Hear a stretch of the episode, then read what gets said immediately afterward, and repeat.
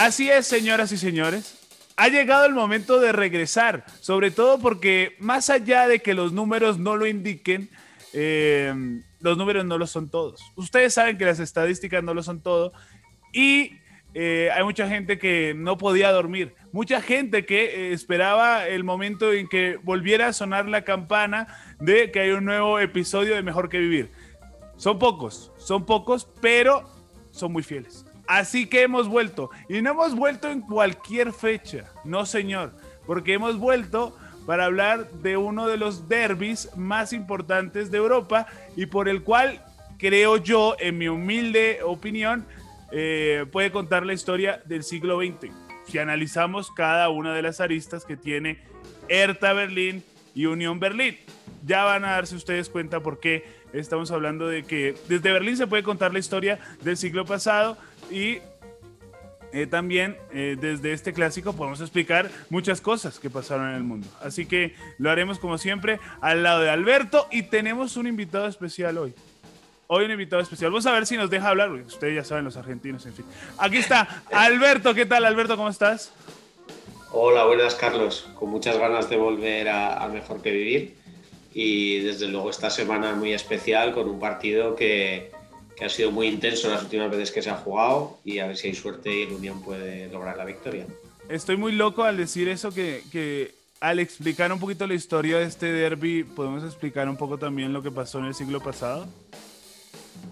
Bueno, la verdad es que eh, la historia de Alemania, que al final va muy unida a la historia, diría casi que de Europa en general, se puede entender muy bien a través de las distintas circunstancias que tienen que ver con su deporte. Por ejemplo, el otro día hice un hilo en el que comentaba que en los años 30 y 40 se iban anexionando nuevos equipos a las competiciones conforme los nazis iban, iban ampliando territorios. Entonces eh, llegó a jugar el campeonato alemán equipos de Austria, de Polonia, de Francia.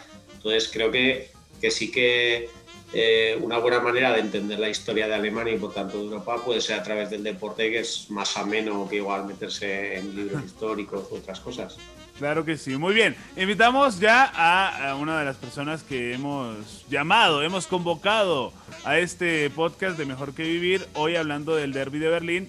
Un hombre que de la Bundesliga lo sabe, además eh, los invitamos desde ya. Él no ha pagado aún la cuña, pero se la vamos a dejar gratis para que nos recomiende su página que todos ustedes ya creo que la conocen, mi Bundesliga que tiene todo. Y de mi Bundesliga hemos llamado a José, a quien le invitamos hoy a Mejor que Vivir. José, ¿qué tal? ¿Cómo va Carlos? Saludo también a Alberto. La verdad que un placer estar aquí, sobre todo para, discutir un poco sobre el derby. No sé si decir de la ciudad, porque ahí Alberto que sabe mucho más de historia, en la ciudad tenemos muchísimos clubes, muchísimos clubes, en una ciudad que lo ha pasado absolutamente todo, guerras, periodos de inmigración, un muro en el medio, eh, y la verdad que, nada, que muy ansioso ya porque me parece que más allá del derby eh, es un tema que tiene muchísimas, muchísimas aristas y como decías muy bien ahí, podría explicar la historia del siglo XX. Y no sé si me arriesgo más para decir un poco la historia total de Europa. Así que nada, qué mejor que estar aquí. Muy bien, muy bien. Me parece perfecto. Entonces estamos con José, con Alberto y les vamos a contar a ustedes todo lo que tiene que ver con este derby eh, de Berlín, entre el Hertha de Berlín y el Unión Berlín. Alberto, y empezamos con, bueno, empezamos con el principio, ¿no? Eh, dos clubes eh, que están en la misma ciudad, pero que al final, teniendo en cuenta la separación de Alemania, pues quedan divididos también uno al este y el otro al oeste. Por lo tanto, uno de un bloque y el otro del otro. Eso es. Eh, uno de los temas más interesantes es justo con la construcción del muro, porque, claro, la gente tiene que pensar que muchos aficionados del Hertha, de un día para otro, se quedaron en el lado este de la ciudad y no podían ir a ver a su equipo. En los primeros años, eh, ellos jugaban en un estadio que se llamaba el Plumpe, en la zona de Gessumbrunnen, que está muy cerca del muro, y los propios eh, fans iban eh, justo al muro a ver cómo, bueno, a escuchar los goles de su equipo y cantarlos desde el otro lado. Eh, ya poquito tiempo después se terminaron yendo al Olympia Stadium y ya realmente no podían estar tan cerca de su equipo. Así que bueno, el Unión se convirtió un poco en su vía de escape y comenzó un hermanamiento bastante curioso entre dos equipos que estaban a dos lados del muro, que en principio no tenían mucho en común. Claro, eh, hay que decirlo también, Alberto y José, que en el momento de, la separación y de la RDA, el derby o el partido más importante para la Unión no era obviamente con el ERTA, era con el Dinamo, ¿no? El Dinamo que era el equipo de la Stasi que se conocía de esta manera y ahí era la gran rivalidad, entonces es una rivalidad no sé si joven eh, Alberto y José, pero sí es una rivalidad eh, realmente nueva, ¿no? Porque como lo que tú bien decías, eh, muchos hinchas de alerta pues al final te tuvieron que meter al Unión porque pues era lo más cercano. Y en Fútbol contra el Enemigo hay una historia muy curiosa que tiene que ver con precisamente un hincha de alerta de Berlín que quedó en el lado de la República Democrática Alemana y que iba por el mundo, pues por el lado que podía ir, del lado de la cortina, visitando todos los eh, todo lo que tenía que ver con el fútbol de la República Federal Alemana. Entonces se hizo amigo de, varios jugadores de, Alemania cuando ellos iban a, jugar al otro lado de la cortina. Bueno, José, ¿tú, ¿tú, qué nos puedes contar? ¿Qué te parece estos inicios de, em, de este derby de Berlín? Yo creo que desde, desde la afición, desde la tribuna, y como bien contabas, quizás no hay muchas diferencias en torno, en torno al derby sobre todo por lo que contabas antes, ¿no? La gran rivalidad de la Unión en un principio era el Dinamo Dresden, que era el club justamente de la Stasi, porque el jefe de la Stasi, Erich Mielke, era aficionado del Dinamo Dresden. Pero incluso hoy se está discutiendo ahí en Dresden de que el club no es tanto de derecha, sino que ya hay un debate dentro de la afición que obviamente predomina la, la opinión de derecha, pero ya no es tan así. Ahora viniendo más a esta parte, es cierto que la rivalidad crece en los, podríamos decir que en los últimos años también, porque el primer enfrentamiento fue el 17 de septiembre de 2010, si mal no recuerdo, y que fue, la, fue justamente cuando Hertha descendió. Y claro, o sea, no había una rivalidad tan tan clara, porque los clubes no se enfrentaban. Pensemos que el Unión Berlín recién, recién, recién ascendió hace, podríamos decir, dos temporadas y media. Y Hertha generalmente siempre fue un club de, el club de primera de la capital. Y como se definen ellos, el club de la capital. Por el lado rojo, eh, muchos aficionados justamente dicen que a ellos no les interesa ser el club de capital, sino que es un club mucho más familiar y que Alberto lo sabe mucho más. Creo que también la historia con respecto al estadio, a cómo se formó el Unión Berlín, ya marca una diferencia que hoy se ve claramente en las directivas de ambos clubes, ¿no? La directiva de la Unión, mucho más apegada a la afición, una directiva que proviene justamente de la afición, y la directiva del Hertha hoy por hoy tiene un inversor extranjero, el cual seguramente vamos a hablar un poco más adelante, pero que eh, inyectó un montón de dinero que hasta hoy no se ha reflejado en resultados deportivos. Sí, no, ahí escuché alguna risa de Alberto cuando tiene que ver con, lo de las hinchadas. A ver, Alberto, oportunidad de réplica. Eh, no, a ver, es cierto que una de las cosas que dicen los aficionados del Hertha es que ellos son el equipo de Berlín y que el Unión es el equipo de Köpenick. Y, bueno, pues puede ser verdad, pero a mucha honra. El, el, Unión sigue manteniendo su filosofía de barrio y creo que, que los dos equipos demuestran perfectamente lo que lleva sucediendo en Berlín en los últimos 20-30 años.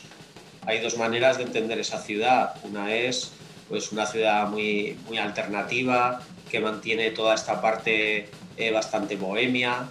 Y luego hay muchos sitios que están cambiando mes tras mes, nuevas construcciones, muchas grúas, muchos inversores, suben los precios de los alquileres. Y creo que esta dualidad de la ciudad se está reflejando perfectamente en el fútbol y al menos esta temporada el, el Berlín más original, el Berlín más de, de, la calle, más de barrio, más obrero, es el que está triunfando. Entonces, al menos un pequeño símbolo de orgullo de, de esa ciudad que, que, está perdiendo un poco su esencia, ¿no? Claro. Sí. No, sí, por supuesto. Es que te, eh, iba a contar también que Alberto y José, que, esto eh, también puede servirnos para entender lo que es el fútbol moderno, de alguna u otra manera, lo que estamos viviendo en estos momentos. Eh, esas dos separaciones, ¿no? Del fútbol popular, que puede estar eh, visto con el Unión Berlín, un equipo rebelde, un equipo de, de, gente de barrio, que entre ellos mismos eh, generan comunidad y lo que es eh, prácticamente el individualismo y lo que puede venir con el fútbol moderno que tiene que ver prácticamente con un hombre que pone mucho dinero, que pone mucha pasta o que pone guita, como dice José, y eh, prácticamente tiene que ver más con el individualismo, en este caso, que de un colectivo. Y eso lo podemos ver eh, prácticamente en muchos clubes de Europa, ¿no? Y en muchos lugares de Europa. Eh, por ejemplo, si vamos a España, está el caso de Unionistas, pero también tenemos lo que pasa, por ejemplo, con equipos, no sé, a ver, el, el Almería o lo que pasó con el Málaga. Es decir, hay una gran diferencia entre el fútbol moderno, que lo podemos entender más con el Hertha de Berlín, que está precisamente en el lado más moderno de Berlín, y el eh, Union Berlin que se apega aún a esa, esa filosofía. No sé si estoy muy equivocado. Don Albert. No, sí, sí, es totalmente así. Y lo cierto es que cuando uno está en Berlín varios días, percibe estas dos ciudades en una muy fácilmente. Y ha habido varios casos, como por ejemplo la, la Gallery, que es más de un kilómetro de muro, que estaba todo grafiteado por artistas de todo el mundo y demás. Y hace cuatro o cinco años eh, quitaron un trocito para hacer un mega edificio detrás, ahí en la ribera del, del Y claro, son cosas que van haciendo que poco a poco la ciudad vaya perdiendo su encanto, pero es que hay que entender también que es un diamante en bruto, porque es una ciudad que es todavía muy barata que tiene un montón de oportunidades porque muchas fábricas y demás quedaron abandonadas tras la reunificación. Entonces, tiene esta batalla consigo misma de mantener su esencia, pero cada vez es más difícil eh, porque está llegando mucho dinero de fuera y se nota en los alquileres, se nota en el día a día y se está reflejando en el fútbol y lo de esta temporada está siendo clarísimo. Las dos formas de entender el fútbol, una más popular, una más comercial y, bueno, creo que, se está dando a conocer al mundo entero lo que pasa en Berlín a través del fútbol. Sí, sin lugar a dudas. Antes era más, más por, por otro tipo de temas, pero claro, por supuesto. Entonces, hablemos ahora, eh, en, si les parece, sobre el momento de la unificación. Entonces, ustedes ya lo saben, el contexto histórico empieza desde que gana eh, la guerra la Unión Soviética, etcétera, etcétera.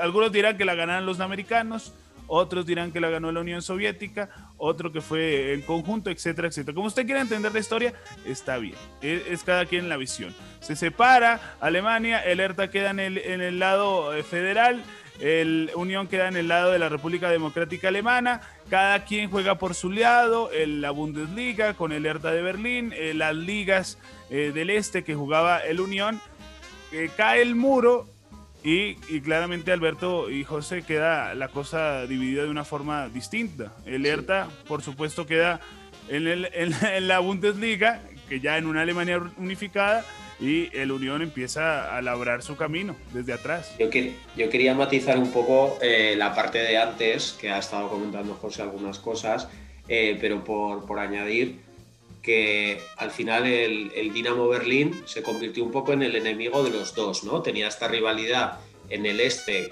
con, el Unión, pero el Hertha viéndolo desde el otro lado del muro, pues todo lo que llegaba allí obviamente era negativo de la Stasi, la mayoría con razón, por supuesto, y, y entonces eh, empezaron a tener simpatía por este equipo rebelde que un poco protestaba contra el régimen y demás, y muchos aficionados del Hertha cruzaban al otro lado porque ellos sí que podían e iban a en Fostegay y como no era posible hacer el camino inverso, la afición del Unión esperaba a que el Hertha jugara en Europa, que en los años 70 sucedió varias veces, cogían su travi y se iban a, países del, del, este como la antigua Checoslovaquia y hay un partido muy famoso en Praga contra el Dukla Praga que fueron 8.000, 10.000 aficionados del este a animar al Hertha y esto para un poco el, la Stasi y todo el tema del espionaje que tenían, no eran capaces de entender de dónde había surgido este hermanamiento. Pero al final fue un poco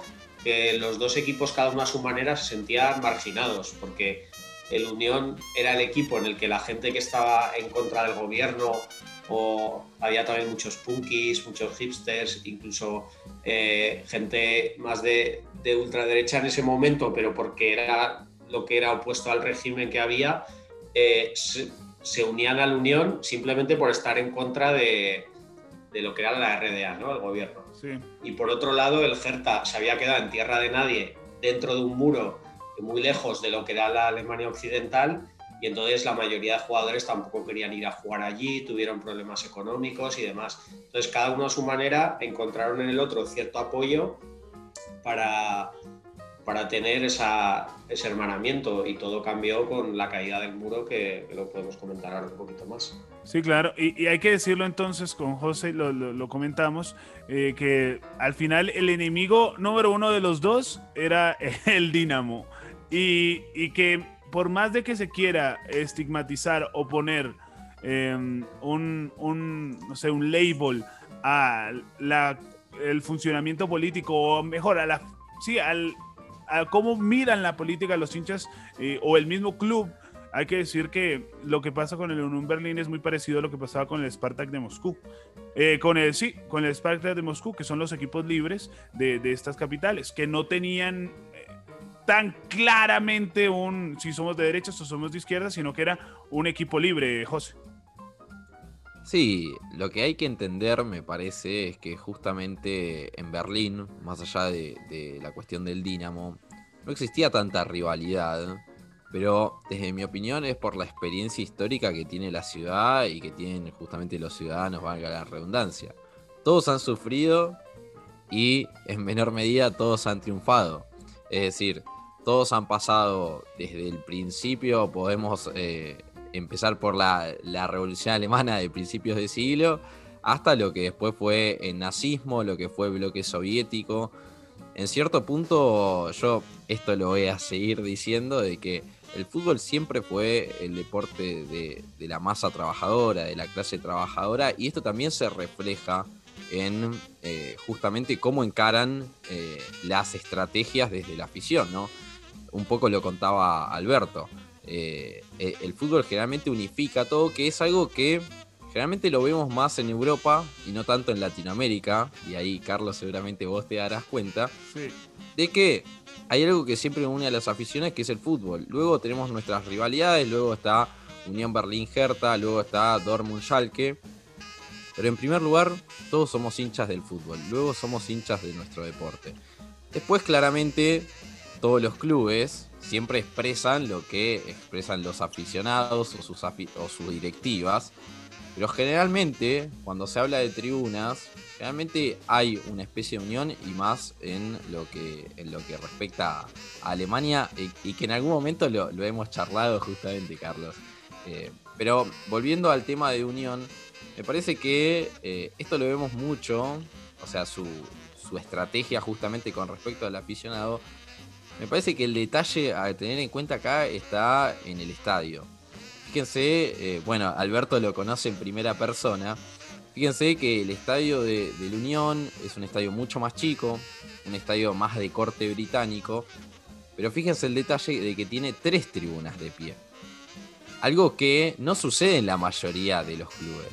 ¿Y por qué es un detalle a tener en cuenta? Porque generalmente la tribuna de pie es mucho más barata, es la tribuna en donde justamente está la masa trabajadora, mientras que, digamos, eh, los empresarios generalmente van a, las tribunas, a los palcos, a las plateas, diríamos, en Latinoamérica. Y fíjense cómo la mayoría de los aficionados de Unión Berlín, como desde el comienzo de la historia, siguen siendo la masa trabajadora. En el principio de la historia claramente eran los trabajadores del hierro, pero ahora se viene justamente a, eh, justamente a un estadio mucho más chiquito pero que es mucho más asfixiante.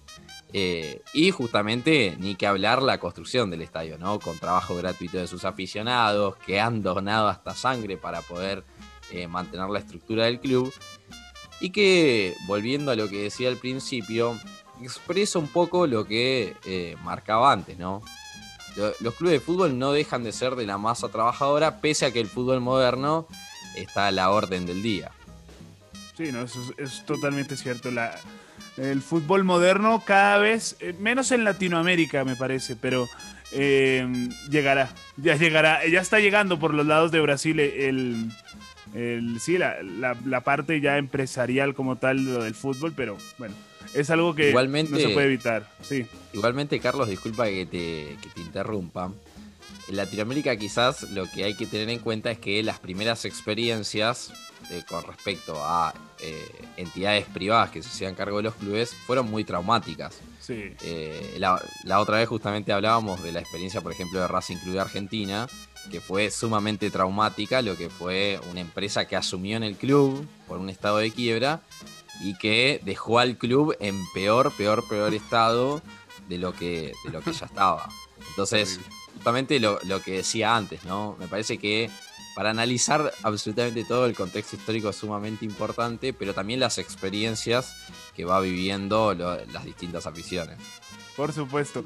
Bueno, vamos a avanzar en el, en el tema histórico, Alberto, para después ya centrarnos un poquito en la parte deportiva y hacer un mini debate, a ver cómo, cómo le va a ir a los dos equipos. Entonces, eh, veníamos a hablar ahora de cae el muro y qué pasa, Alberto. Eh, pues bueno, eh, el Unión, como la mayoría de equipos del este, tuvo muchos problemas para, pues incluso para sobrevivir, eh, muchísimos problemas económicos que, que hizo que, que muchos clubes de la zona terminaran desapareciendo y tuvieran que refundarse. El Unión sí que fue capaz de, de mantenerse con la ayuda de su afición, con algunos de los ejemplos que ponía José, como el tema de donar sangre o ayudar a, a reformar el estadio. Eh, y no fue, bueno, hubo un día interesante que no quería olvidarme, en el propio 1990, poco después de la caída del muro, se jugó en el Olympia Stadium un partido entre Hertha y Unión que significa, significa un poco la reunificación de la ciudad. Pero se puede decir que, que fue el, el principio del fin. O sea, ese día parecía una fiesta, todos muy unidos, pero poco a poco empezaron como a separarse entre ellos y yo creo que el principal motivo es que ya no tenían a ese enemigo común que era el, el Dinamo de Berlín. Pero no fue hasta 2010 cuando se encontraron en partido oficial, como ya ha dicho José antes, y, quizás el Hertha empezó a ver que, algún día podía llegar a ser eclipsado. ¿no? El, el Unión ganó en el Olympia Stadium, volvieron a encontrarse un par de temporadas después. Y, y bueno, la verdad es que yo creo que nadie se esperaba que el Unión llegara a Bundesliga y, parece que al Hertha le ha pillado a contrapié y lleva estos dos últimos años un poco casi mirando más lo que hace el vecino que, lo que hacen ellos. De hecho, hoy leía un artículo en, un blog de la Unión donde decían que el objetivo primordial del Hertha hasta final de año es aumentar el número de socios para su, del Hertha. Eh, el objetivo del Hertha hasta final de año es aumentar el número de socios para superar al Unión, que, que le pasó por delante hace poquito. Y dices, joder, un club que se está invirtiendo tanto dinero, que se supone que tendría que tener objetivos mucho más importantes, que su estrategia se base en superar al pobre de barrio del otro lado de la ciudad, pues como que no, no lo han debido de asumir muy bien, me parece a mí. Está feo, ¿no? Bueno, pero vamos a ver si lo logran. Por ahora eh, lo veo difícil porque eh, uno enamora al final, muchos hinchas se enamoran más por la historia, eh, dependiendo del hincha, ¿no? Hay hincha que le gusta más eh, la parte alrededor del fútbol y hay gente que es resultadista y quiere ganar, ganar y ganar. Y con este Hertha, eh, José, yo creo que va a ser muy complicado, más allá de la última victoria ante eh, el Bayern, que fue en realidad creo yo un paseo militar de el conjunto del Hertha de Berlín ante un equipo que estaba en una situación mental, bueno, no sé, peor no puede ir como le fue al equipo de Peter Bosch. Sí, igualmente ahí hay que tener en cuenta de que, digamos que voy a intentar hacer un chiste, pero hay que tener en cuenta que los jugadores del Bayer Leverkusen podrían ser contratados por cualquier cadena de hotel porque la cama que le han hecho al pobre Peter Bosch eh, creo que está a, a, la vista, ¿no? Eh, porque tú, tú recién lo, lo, comentamos en la previa, ¿no? Que el, el Hertha parecía el Brasil del 70, luego eh, te vuelves a la realidad y no es tan así. Eh, me parece que es una temporada fatídica, sobre todo por la inversión ¿no? que se ha hecho. Eh, más de 130 millones de euros, estoy casi seguro que han gastado en 3-4 mercados de, fichajes, trayendo figuras, podríamos decir. O sea, el lujo de traerse a un jugador del Arsenal como Mateo Guendouzi o traerse a Christoph Piontek son jugadores que costaron, o bueno, el caso de Lucas Toussart, que costó más de 20 millones de euros. Son casos que luego en, el resultado deportivo no se han visto porque no han sabido cómo eh, crear un equipo. tanto en la anterior estadía de Bruno Lavadía, nunca encontró eh, un once ideal. Y ahora pareciera ser, pero me parece que esto es más un espejismo, que Paldardai lo ha encontrado con esta línea de tres, con dos delanteros que generalmente son tu compatriota John Córdoba eh, y justamente Piontek, aunque en la última jornada jugó Luque Bacchio. Parece que ha encontrado un poco el esquema pero para mí es un espejismo. Este Hertha juega mal, eh, realmente hay que decirlo. Y lo más preocupante no es que, porque jugar bien, jugar mal, no es una cuestión eh, de, si nos gusta jugar más eh, como el Barcelona de Guardiola o si nos gusta jugar más como el Atlético Madrid. Jugar mal es cuando no sabes ejecutar un plan, cuando no sabes lo que tienes que hacer dentro del campo de juego y el Hertha se veía eso. Distinto es el caso del Unión Berlín que pueda ganar o perder, pero siempre sabe lo que tiene que hacer. El plan de Ur Fischer lo siguen y todos los jugadores están mentalizados a que ese es el plan para ganar. Y bueno, ahí están, ¿no? Sí. Un séptimo puesto y soñando casi, podríamos decir, en Europa. Sí, sí, sí. No, la verdad es que también ese, ese paralelismo, lo que veníamos hablando del individualismo que puede ser eh, el inversor con la unión de todos los socios, también se ve en la cancha, Alberto, al final. Porque cuando hablamos de alerta, eh, hablamos un poco sobre las individualidades, pero cuando hablamos de, de la unión, hablamos un poquito más sobre el colectivo. Sí, totalmente. Eh, una cosa que deja muy a las claras la diferencia entre los clubes es que solo el fichaje de un jugador como Tussart, del que hablabais, eh, ha costado más dinero que lo que se ha gastado el Unión en los últimos 10 años en fichajes. Eh, entonces, al final, cuando no tienes esos recursos económicos que acaban llevando a, tener jugadores más técnicos y de calidad, pues tienen que basarse en el juego de equipo, en el estar muy, muy juntitos, muy aguerridos, correr más que el rival. Y creo que esas son un poco las características que definen a un equipo como, como el Unión y, salvo en el partido nada más de volver del confinamiento, que el Unión volvió con muchas dudas y perdió de goleada contra el Hertha. En los otros dos partidos que han jugado entre ellos, creo que se ha visto ese equipo con carácter, que fue capaz de ganar en, en Anderlecht en la primera vez que jugaron. Y en el último choque entre ambos, pues fue una pena que después de 20 minutos muy buenos, donde fue capaz de ponerse por delante, aquella expulsión de Andrich hizo que el partido se pusiera muy cuesta arriba y el Hertha terminó remontando. Pero lo que son sus, sus armas y su forma de entender el fútbol, considero que, que, en esos dos partidos sí que se vio, no tanto en el otro, quizás por las circunstancias. Muy bien, pues esperamos entonces eh, lo mejor. Ya todos ustedes sabrán a quién, a quién le estamos haciendo fuerza por acá. Al menos dos de nosotros, ya ustedes ya lo saben, estamos más que identificados en este caso. Eh, pero bueno, esperamos que sea un buen partido por el lado de alerta. Me parece interesante lo de, lo de John Córdoba en algunos momentos, que dijo no más al Colonia para no, para no pelear por el descenso y mira dónde fue a parar. Así que bastante curioso el caso de eh, John Córdoba. Y, ya para ir despidiéndonos, porque nos queda eh, poco tiempo, vamos a hacer, Alberto, si te parece, la misma dinámica que hacemos con todos nuestros invitados. Ya José ya debe saberlo, pero en Buenos Aires, donde está él, nos tiene que recomendar un sitio para cuando todo esto pase, esperamos que algún día pase, poder ir y pasarla bien en Buenos Aires. José, es tu momento de la fiesta.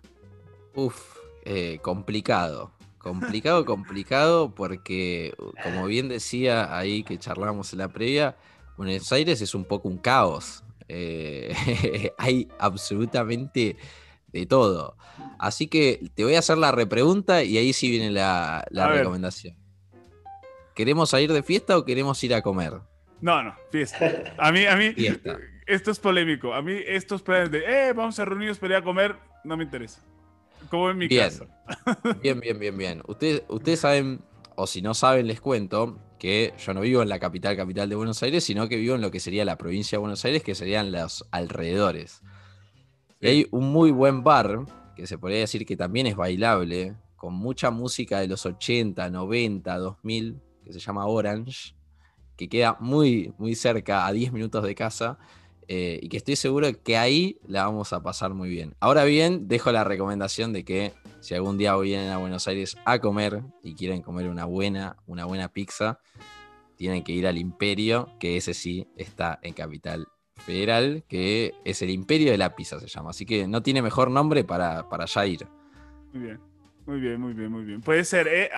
yo creo que Orange le gustaría también a Alberto, porque eh, vamos a ir por, por, los 80, 90, ¿no, Alberto? Sí, sí. Eh, yo mientras haya un buen Fernet, donde, donde me queráis llevar en, Buenos Aires. Y, creo que con el programa que, que tenemos hoy, me gustaría hacer una recomendación también de Buenos Aires, porque en Núñez hay un bar que se llama El Mauer. Y está decorado como si fuera el muro de Berlín. Tiene algunas de las de los grafitis que hay en la East Side Gallery y es una manera de sentirse un poquito en Berlín sin salir de la capital argentina. Así que no, he tenido la suerte de estar, pero las, las, imágenes que veo por aquí por internet parece que tienen muy buena pinta. ¿A qué José sí ha estado? Saben que les voy a decir que Alberto sabe tanto que conoce más Buenos Aires que yo. Es una cosa de locos. Eh, pero eh, no, no he estado, sí estoy enterado, es una de las dudas pendientes, pero como recién les decía, Buenos Aires tiene tantos, tantos lugares que en eso sí, sí tengo una amiga que ha ido a Berlín y siempre los comparaba, porque Buenos Aires tiene tantos lugares que se parece tanto a Berlín que tiene un bar por cada esquina.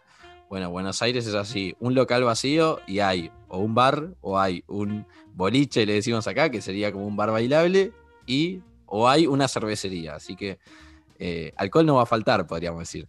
Bueno, yo, Fernet no tanto, ¿eh? Para mí. Fue un poco fuerte. Pero bueno, yo que soy un poco suave en ese tipo Un poco tibio, Carlos. Sí, ¿eh? claro. un poco suave, un poco suave. Apelmazado, podríamos decir. Sí, claro, a mí déjame con un prosecco. eh, pero bueno, de todas maneras ya nos encontraremos aquí y veremos qué tomamos, ¿no? Sí, perfecto. Ya con Alberto tenemos una gira, ya, ya tenemos sitio para ir en Barcelona, en Berlín por supuesto tenemos mucho, en Zaragoza todavía no nos ha dicho Alberto, pero próximamente, y en Bogotá, ojo, próximamente vienen mis recomendaciones, así que atentos todos, porque aquí en Bogotá, bueno, la cosa no se puede salir mucho, pero cuando se podía salir, acá es un sitio de locura asegurada. Muy bien, creo que hemos hecho un previo eh, general un poco sobre lo que está pasando, sobre el contexto histórico y al final hemos encontrado cosas en común con lo que pasa también en la cancha, eso de, del modernismo contra la unión y, y todo esto.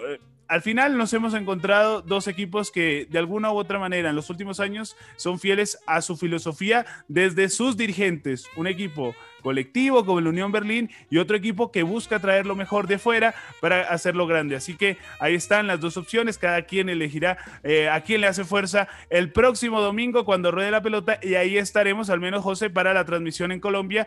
Eh, ahí estaré yo al lado de, de J. Mantilla para llevarles a ustedes el derby de Berlín. Alberto. Sí, sí, la verdad es que llevamos ya semanas eh, metiendo presión a los directivos de Win Sports para que, Carlos pudiera narrar un partido de la Unión y parece que se lo han regalado en el mejor momento, en el derby y con muchísimas ganas de escucharle cantar un gol de la Unión en ese partido. Bueno, toca mantener la ecuanimidad, José, ¿no? hay, que, hay que ser ecuánime. Pero como van a quedar 1-0, vas a cantar el gol de la Unión mucho y ya está. Hay que ser ecuánime, ¿no, José? Más o menos. Complicado, complicado. Y, y, y, mirá, Carlos, que a mí me pasa un poco lo mismo que a ti, ¿eh? con, el, con el Dortmund ahí, que después me toca hablar del Bayern o del Schalke de manera seria. bueno, hablar del Schalke de manera seria en estos momentos, yo creo que es un reto para cualquiera. Complicado. Sí, sí, sí, es complicado, es complicado. Hablar del Schalke bien es difícil, a pesar de que está uno de mis jugadores favoritos míticos como Kolasinac. Pero bueno, eh, esto ha sido una nueva emisión de, Mejor que Vivir. Hemos regresado, vamos a ir regresando periódicamente con muchos temas, con José también, que vamos a hablar de, de cosas divertidas mucho más adelante. Pero hemos regresado y lo importante es que estamos de vuelta. Así que, Alberto, como siempre, muchas gracias. Muchas gracias y, y hablamos el domingo a ver qué tal va la cosa. Perfecto. José, muchas gracias como siempre. No, muchísimas gracias a ti, Carlos. Y vamos a ver qué sale de ese partido. Pero bueno, lo que sí voy a decir es que esta mañana estuvo buena porque es mejor que vivir, ¿no? Claro, claro, claro. Ah, ese es un, tema que vamos a tratar más adelante. ¿Qué es mejor que vivir? A ver, no sé. Difícil. Complicado, ¿eh? Complicado, pero hay muchas cosas. Yo creo que tomar cerveza está ahí, ¿eh? Tomar cerveza viendo fútbol está ahí. Está ahí, está cerca, si no pegan el palo. Muy bien, muchas gracias. Hasta luego.